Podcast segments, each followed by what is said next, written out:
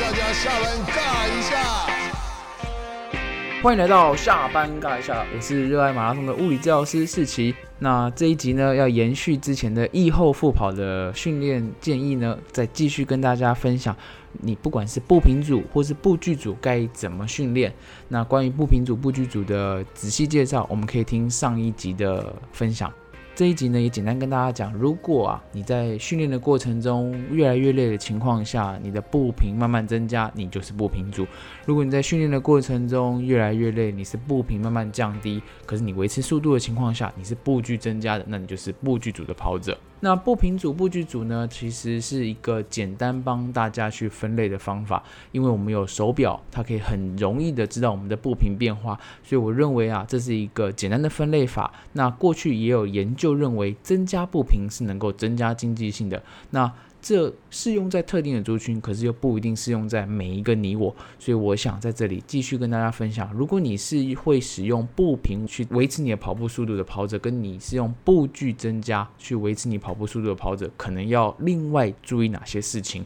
以及这两种族群你们有哪些特性。首先呐，步频组的跑者啊，你们一直增加你的步频，从原本初期的一百八十步，可能增加到一百八十三、一百八十五，甚至增加到一百九十步。那这个状况下有一个很大的原因，是因为你每一次肌肉能输出的力量啊减少了。所以针对步频组的跑者，你的腾空时间，就是你每次把自己推出去之后，你在空中滞留的时间，其实通常也是比较少的。这个状况下，我会说，如果你在有壶铃、哑铃或是杠铃的重量训练的情况下，我会建议各位跑者增加自己的肌力，甚至有一点肌耐力的成分。那这个东西要怎么训练呢？多少公斤我可能没办法告诉你，不过我会说，你学会了一些基础的蹲，不管是深蹲。弓箭蹲、硬举这些动作，你的肌力锻炼可以试着把肌耐力去维去增加。肌耐力的训练组数跟次数会通常建议每一组啊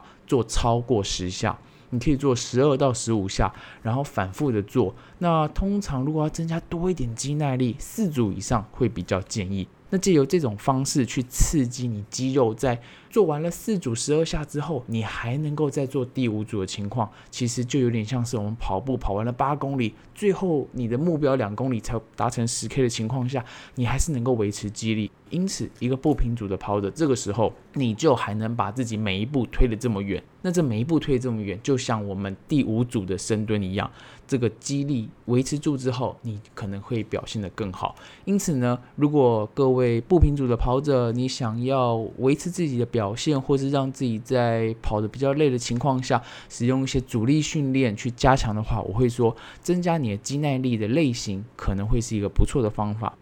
那另外步距组的跑者呢？如果你是疲劳的过程中，为了维持跑步速度，慢慢把跨步的距离增加，步频变慢的这群人呐，你的跑步状况可能会增加垂直振幅。每一步呢，你为了让自己跨得更远，你不想要让自己反应的这么快，这时候你会花更多的力气把自己推出去。那这更多的力气其实还有另外一个缺点，除了垂直振幅的增加，你某种程度其实有。更多的对抗地吸引力，那这些未能的转换，其实某种程度有些研究认为它是不利跑步经济性的。虽然这个 range 可能还没有这么明确，不过通常啊，步距组的跑者，你们的触地时间会增加，你的下肢进度比较明显的变低。这是什么意思？呃，如果你听了上上集，下肢进度的进是这个使劲费劲的这个劲，那个这个进度呢，也就是下肢的这个弹簧，它的硬度。它的刚性就是说，受到一样压力的情况下，它的变形量。那这个下肢进度如果降低的情况啊，它通常对跑步经济性是不好的。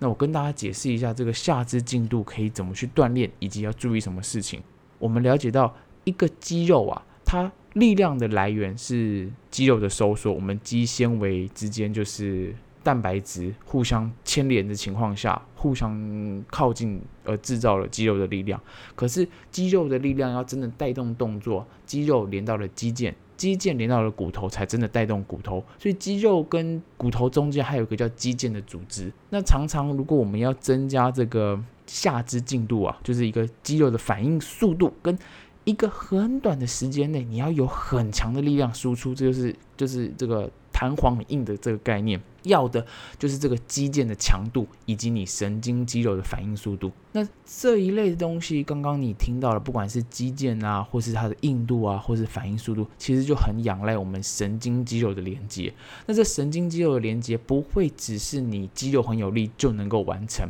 什么意思呢？我们也许一个人他非常的强壮，可以背起一百五十公斤的杠片，然后做一个完整的深蹲。他这个深蹲呐，花了多少时间？可能从蹲下去到站起来花了十秒钟。他花了很大的力气完成了这个深蹲，他肌肉非常的有力，他的呃神经肌肉有不错的连接。可是啊，我们跑者需要的其实是很短的时间内把自己推出去，也许以触地时间就那零点二五秒。零点三秒的不到的时间，我们就要把自己推出去，要在很短的时间内输出很大的力量。这时候神经肌肉的连接要很强，这时候肌腱的这个强韧程度要很大。所以跑者有一种训练，或者说运动员有一种训练，就叫做增强式训练。增强式训练的英文可以用 plyometric，p l y o m e t r i c，或是 ballistic，b a l i s t i c，就是这两种英文字，你可以去查到一些。增强式训练的范例，或者弹震式训练，弹震就是像弹簧一样震动一样的训练。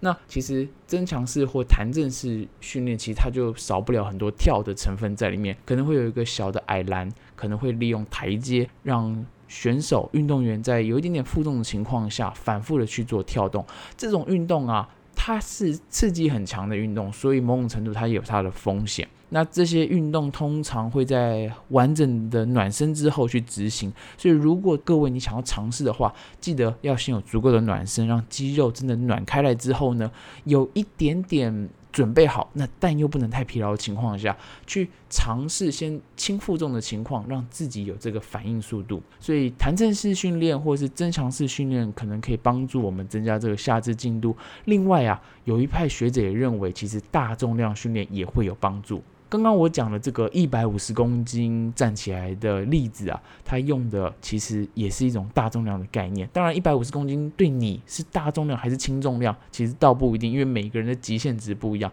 那大重量的概念就是你能做的次数非常少。以刚刚这个。步频组的跑者，我可能讲到了，你要增加肌耐力，叫你做一个十二到十五下的这个深蹲，然后又要做五组。那这种大重量训练啊，每一组的次数就会少很多，可能会要求你在五下以内，可能三下而已。诶，那跑者可能会好奇啊，只背三下，那有训练效果吗？当你把重量压上去之后，它就会有一个训练效果喽。那这个重量要多重呢？或是要怎么去进阶？我会这样建议。呃，以我个人的例子好了，假如我要练一个。三下的大重量，我会先从八下开始蹲，然后八下蹲完之后，诶，觉得还蛮舒服的，然后我加上十公斤，然后开始背五下蹲，那再加上十公斤，四下蹲，再加十公斤，三下蹲，诶，这次三下蹲，诶，这个重量还是很轻松，那你再慢慢的加，可是每一次我都只蹲三下，借由蹲三下、蹲三下、蹲三下的方式，去增加你每一次肌肉去去制造的这个。负荷量，让它很有体力的情况下去增加负荷，那这个时候我们的肌肉啊，它的下肢刚性可能就会慢慢被建立起来，因为你要在短短的时间内付出最大的力量，那这个呢就是一种下肢进度的训练方式，只有大重量的训练增加我们的下肢进度，让。步距型的跑者，你在每一次跨步的时候呢，都能有很快的神经肌肉连接，让你在短短的零点二到零点三秒期间把自己推出去。那关于步频组、步距组，一个呢，我可能会比较推荐我们增加肌耐力，借由可能十二到十五下的深蹲，拉多组数，可能五到八组的情况去训练。那如果是属于步距型的跑者，你可能需要增加你的下肢进度、神经肌肉的连接、肌腱的强韧程度，让你在触地的时间更短的情况，依然能够把自己推出去，让你的肌肉反应速度是快的，也许你的步频就能慢慢的回到原本可以维持的情况下。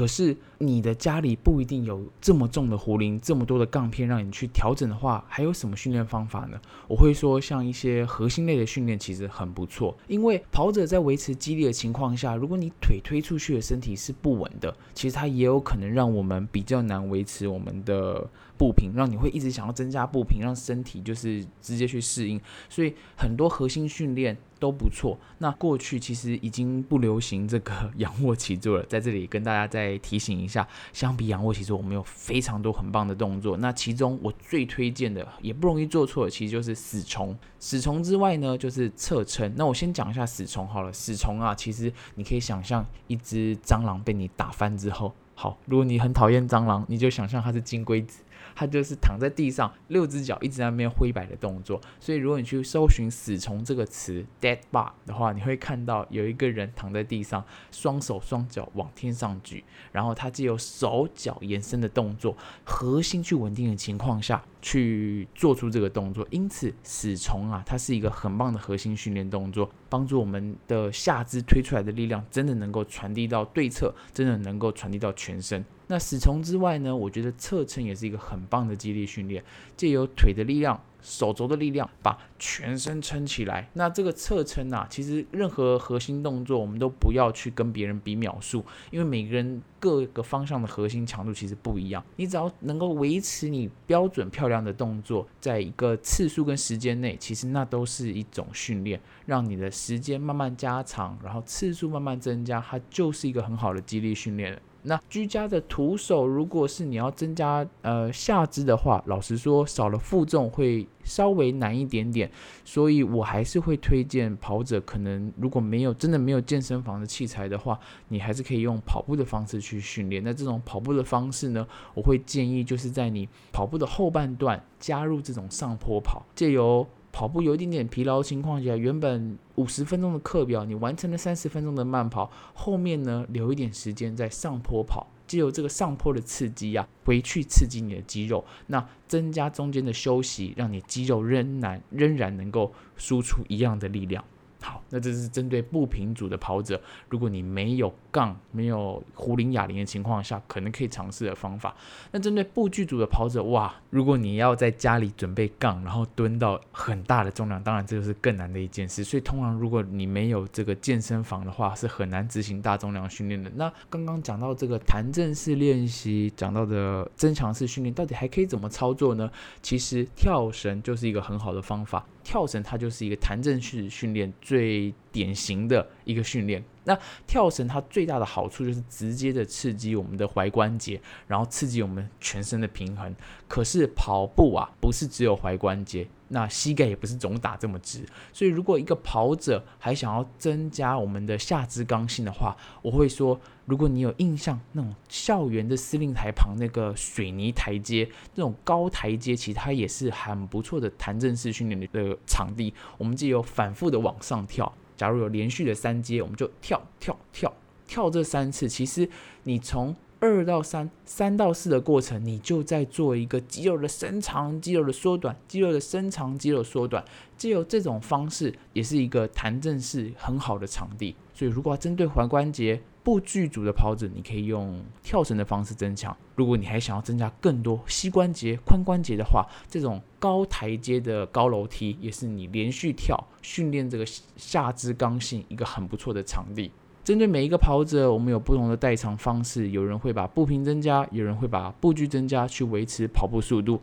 因此，跑姿这件事情啊，其实不一定每个人有一个要趋向的方向。我比较支持的是找出你的类型。也许用最简单的方式，用步频的方式去区分，找到之后呢，尝试这种训练方式。那目前这些呢，也是我暂时的发现。关于如何去增加你的肌力，这是以理论的概念去讲的。那这些训练之后是否能够真正的改善？其实我们可以借由可能一个月之后的训练，看一样的课表情况下，你的表现。维持步频呢，是不是如你预期的做了一个改善？也许原本你是步频从一百八增加到一百八十五，现在是不是从一百八变成增加一百八十二？那这就是一种变化，一种改善，一种维持。那一样，步距组的跑者，你从原本的一百八降到了一百七，那你会不会借由这样的训练之后，你反应变快了，触地时间可以更短，在疲劳的情况下，你依然能够维持下肢的进度，让你的步频下降没有这么明显。那希望以上关于训练的概念呢，能够有一点点的区分，帮助你们在疫后复跑的情况下，外头天气又这么热，能够有一个好的室内训练，借由这些训练的方式增加我们的表现，让我们一起进行自己身体的改造，让你在家里训练的情况下，也能够像一个顶尖运动员一样训练的很科学。以上关于训练的概念呢，也是我个人的研究跟发现。如果任何想法跟建议的话，欢迎来到马拉松治疗师的粉钻跟我交流。任何训练方法都有可能是对的，任何训练方法都可以再更好。那希望你们听完这里呢，都可以有一个开放的心态，一起来探索我们人体的奥妙，像顶尖的运动员一样，成为自己更喜欢的样子。好，那这一集就录到这里啦，我们下周见，拜拜。